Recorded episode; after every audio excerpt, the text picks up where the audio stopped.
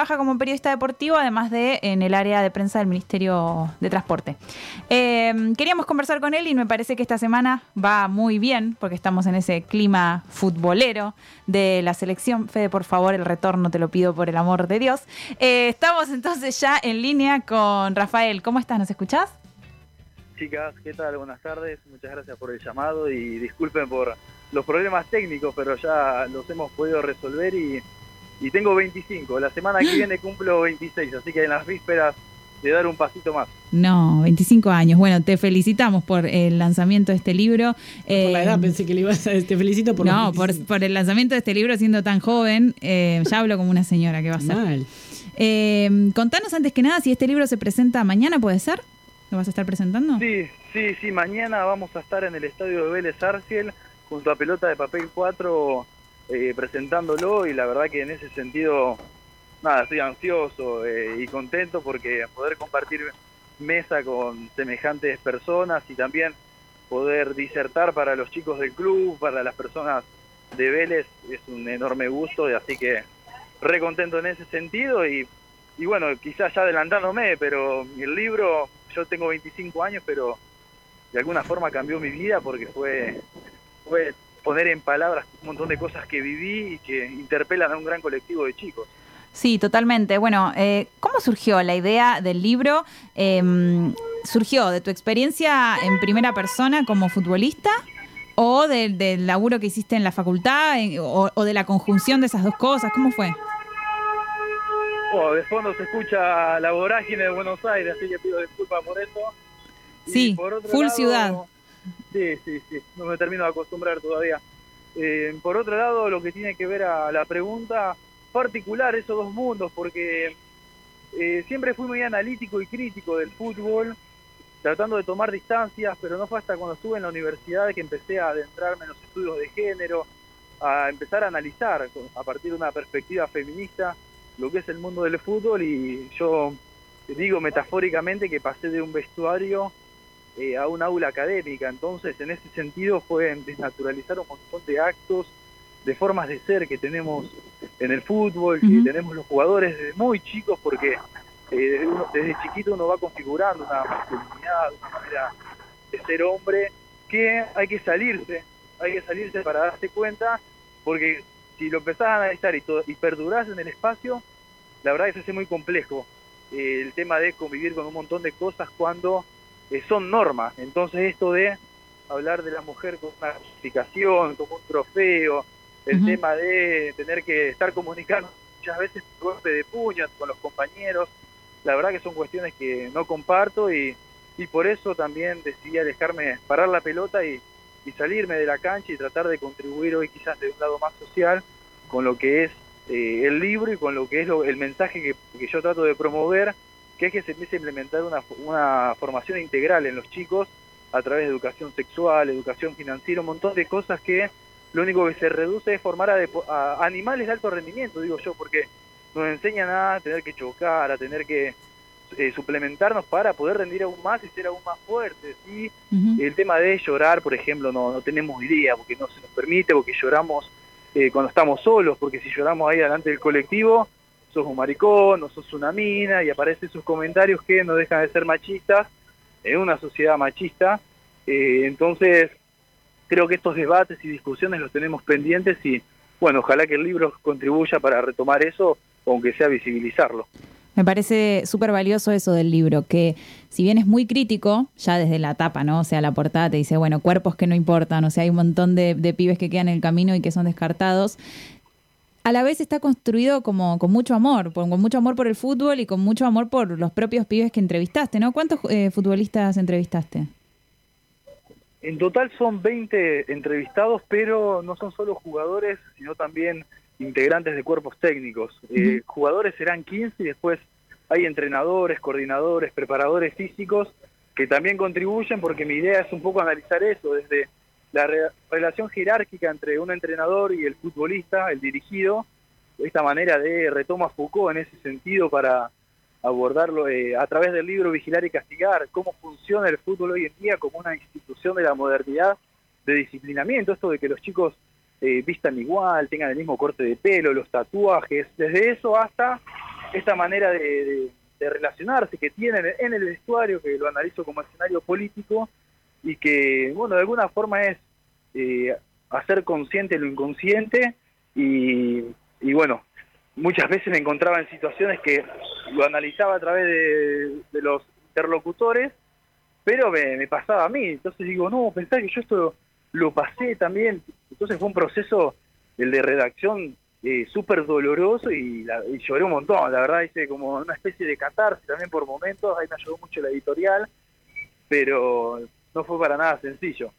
Claro, bueno, y por eso decía también lo, lo que vale este libro, que la visión es súper crítica, pero a la vez se, se, nota esa búsqueda constructiva, esa búsqueda hacia adelante, como decías vos, de eh, ya, ya de por sí, desde que empezaste a hablar, fuiste sumando propuestas, ¿no? La, educación financiera mencionaste en un momento, la educación sexual, eh, imagino también la educación emocional, por cosas que decís de reprimir sentimientos, o sea, tenés una visión muy crítica del fútbol profesional, del fútbol masculino, pero a la vez eh, tenés ideas, ¿no? Como para que eso cambie.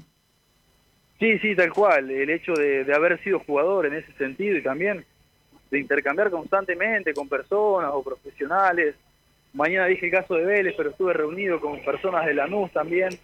Eso me permite como seguir ampliando y seguir reforzando un montón de cosas para, para proponer cambios. O sea, no solo ser crítico, como decís vos, que soy re crítico. Soy un apasionado por el fútbol, aclaremos, pero soy re crítico porque después me encuentro con llamados o mensajes como el de la familia La Torre, eh, aclaremos, Leandro de la Torre fue un futbolista juvenil de Alto de Mar del Plata que decidió quitarse la vida tras quedar libre, entre otras cosas que le pasaron. Entonces, eh, tenemos eso en el fútbol juvenil, tenemos el caso del Morro García en primera división, y hay una larga lista que yo cito ahí en la última parte del libro, si lo tenés a mano, Lu, eh, lo podés chusmear, que son un montón de jugadores que les pasa eso, que terminan reprimiendo todo lo que les pasa y explotan por dentro y lo canalizan a través del suicidio, que es la vía más corta y rápida para resolver algo, y no es así, ahí tiene que, actuar los clubes, brindando espacios, brindando talleres para que se empiece a reprender un montón de cosas, y con esto cierro la respuesta, porque eh, el futbolista carga con dos presiones, el mandato de la masculinidad por un lado y las presiones de, del mundo del fútbol profesional, que son un montón, entonces eh, yo la sufrí también, muchos compañeros me manifiestan tras leer el libro, sufríamos lo mismo y no lo sabíamos, Rafa. Y sí, porque no estamos acostumbrados porque si contás lo que te pasa, eh, enseguida sos juzgado y la diferencia en un mundo tan cerrado y conservador es sancionada y es postergada. Entonces por eso me encuentro ahora con compañeros que tuve en Sarmiento que, que vienen, nos acercamos, ponemos en palabras las cosas que nos pasaron, siendo más grandes quizás, y y sufrimos las mismas cosas. Así que, así como nosotros, hay un montón de chicos que, según una estadística del INDEC, del 100% que se inicia en novena división, entre un 2 y 3% llega a firmar contrato como profesional. Entonces, ese 97 y 98% de chicos tienen que estar preparados para eh, poder vivir de otra cosa el día de mañana y no exclusivamente del fútbol. ¿Qué tal? ¿Cómo andás? Te habla Federico acá desde el piso. ¿Qué tal, Fede? Un gusto. Un gusto. Te quería preguntar esto que, vos hablás, ¿cuál, ¿cuál es el rol del, psicólogo deportivo en todo esto que, vos estás mencionando?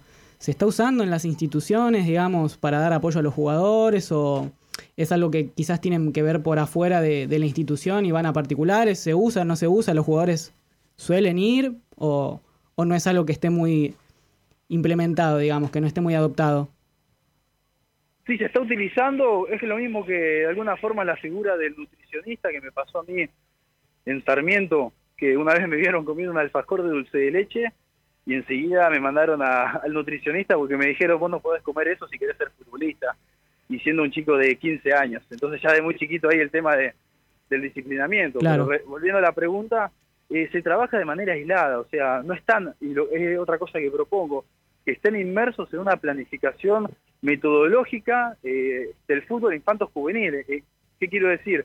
Que así como a los chicos le enseñan en base a un cronograma que, diseñan los entrenadores, lo que es pase y recepción, lo que es el tema de la presión, por ejemplo, bueno, que también haya espacios y acciones en torno a esto que, que mencionaba y describía anteriormente, como la educación emocional que decía Lu, la educación financiera, que los chicos puedan socializar lo que les pasa Y creo que la figura de, equipos de trabajo interdisciplinarios eh, es vital para que haya psicólogos en ese sentido, como preguntabas vos recién, pero también trabajadores sociales, asesores, exfutbolistas con alguna formación o, un mensaje específico para trasladarle a los chicos. La verdad que eso es sumamente importante, no se está haciendo en ese sentido a nivel nacional, estamos haciendo agua todavía, pero también hay que reconocer que están las áreas de género que me parecen ser las puertas de entrada para toda esa transformación, que en Europa no están, por ejemplo, porque hablé con personas de Italia, de España, sobre la temática y me decían, no, acá querés hablar de sexualidad, imposible, me decía gente que vive en Roma, entonces digo, apa, si en Roma no podemos hablar de esto y en Buenos Aires estamos dando un montón, un montón de discusiones en torno al tema, eh, tan mal, o sea, estamos mal, pero no tan mal como en otros lugares también. Eugenio te habla de este lado. ¿Qué tal? ¿Cómo te va? Un gusto. Bien, bien, por suerte todo bien. Un gusto tenerte acá, eh, posibilidad de preguntarte mil cosas. Eh, para, para nada, como una especie de... Yo mañana juego a la pelota, como para poder decirlo, y a mí esto me, atraviesa muchísimo, y me interesa como como, como ver qué, es esto, o sea, qué significa que los cuerpos que no importan. O sea, ¿por qué no importa eh, en ese sentido? ¿Por qué, ¿Por qué afirmas eso? Teniendo en cuenta que el fútbol depende de esos cuerpos. Eh, eso lo, lo, afirmás por un tema de salud, lo afirmás por un tema de el autocuidado. ¿Por dónde viene eh, esa, esa afirmación? Bien, yo el título del libro lo retomo a partir del libro de la filósofa feminista Judith Butler, que ella escribe Cuerpos que importan para hablar del sexo y la performatividad en la sociedad. Retomo este título y a partir de la, estadística que dije del INDEC, de ese 98% de chicos que no llega a firmar contrato, eh, empiezo a desentramar todo el libro porque son cuerpos que no importan en la clave del fútbol profesional lo que nos pasó a muchos chicos, porque yo lo, sufrí en Sarmiento de otra forma, o lo que le pasó a Leandro de la Torre, que lo mencioné antes, es que vos llegas a una determinada edad donde tenés que firmar contrato y te dejan libre. Es eh, una instancia que, de hecho, en el libro yo metaforizo con eso, donde digo que pese a ser una persona heterosexual, la, la primera vez que me rompieron el corazón fue un hombre, digo, porque fue el coordinador cuando me dijo, hasta acá llegaste, no te necesitamos más, muchas gracias. Y toda mi vida, todo mi presente y futuro estaba eh, relacionado y hecho a partir de una pelota como le pasa por el peso cultural que tiene en el país el fútbol, le pasa hace 98% de, del INDEC, a un montón de chicos les pasa lo mismo porque eh, uno en ese sentido resigna y se posterga, posterga un montón de cosas relacionadas a la esfera social para poder, y acabo referencia, viajes a otras provincias, los fines de semana, entrenamientos doble turno, eh, comidas, o sea, uno tiene que alimentarse de una manera para, como hoy, marcaba el tema del alfajor. Entonces, esos cuerpos que no importan son invisibilizados. ¿Por qué? Porque no dan un rédito económico. Entonces, de alguna forma en el libro busco hacer repensar, estos son los cuerpos que importan, que vemos en la televisión, en los diarios, en las redes sociales, pero hay un montón de otros cuerpos que no importan para el fútbol profesional, pero que también hablan y que a través del libro busco revalorizar para como decía hoy, se lo forman los chicos para un alto rendimiento, pero también se lo forme para el día de mañana. Rafael, ¿cómo estás? Eh, te saluda Aileen, eh, si me escuchas bien. Sí, sí, perfecto, un gusto, Aileen. ¿Cómo estás? Yo te quiero preguntar desde un poco llevándote tu rol de periodista deportivo, pensando ese también como un espacio donde se construye simbólicamente lo que es eh, la masculinidad en el fútbol, y, lo que significa ser un jugador y un buen jugador. Eh, ¿Cómo ves vos eh, las responsabilidades de ese, desde ese espacio en este tema?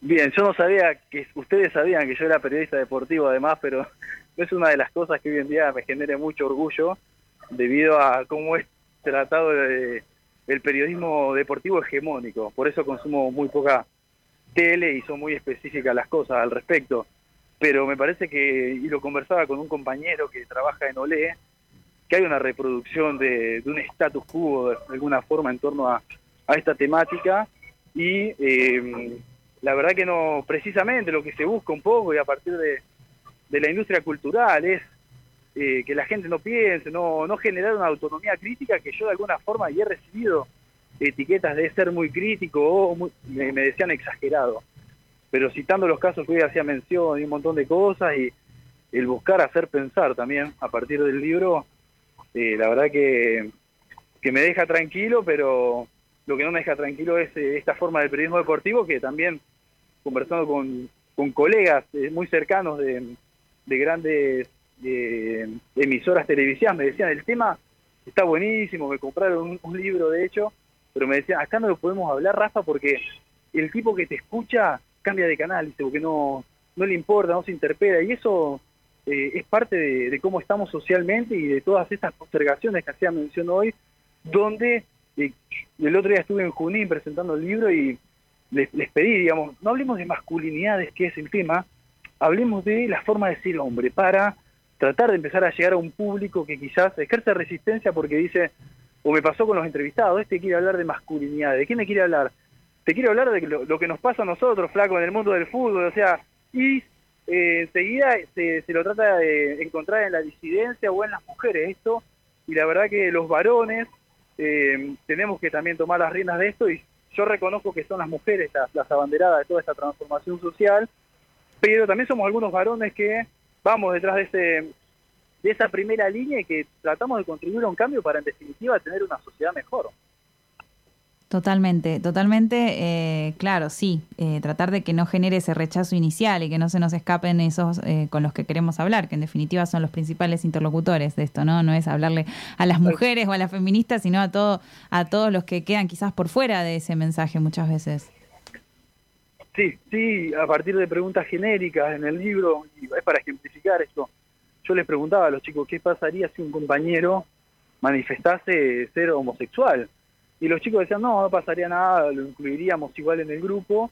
Y cuando entrábamos al vestuario, porque uno apagaba el micrófono, arrancaban ahí a, digamos, a hacer insultos, o este que me pregunta de esos temas, o los mismos chistes que se hacen entre los chicos, una gran carga misógina o machista, te dan muestra de que sí pasaría, porque esa persona no estaría cómoda si vos hablás de esa manera, y lo hacen porque es una cuestión que tiene natural y que tenemos que empezar a poner sobre la mesa y, empezar a brindarle el escenario, generar el escenario y brindarle las, herramientas como para tratar de, que cambie realmente la cuestión. Sí, hace tres semanas más o menos, eh, recordemos que Josh Cavallo, un mediocampista australiano de 21 años, anunció, contó que es gay y fue noticia en todos lados, ¿no? Acá se replicó un montón y por un lado, qué bueno, qué valentía, qué copado él, pero por otro lado, que tengamos que hacer una noticia internacional de que un jugador de Australia dijo, dijo que era gay, ¿no? Como por favor, ¿no? Como ah, todo lo que nos falta todavía. Rafa, te hago una pregunta. Vos, esto que estás hablando, contando muy interesante sobre mm,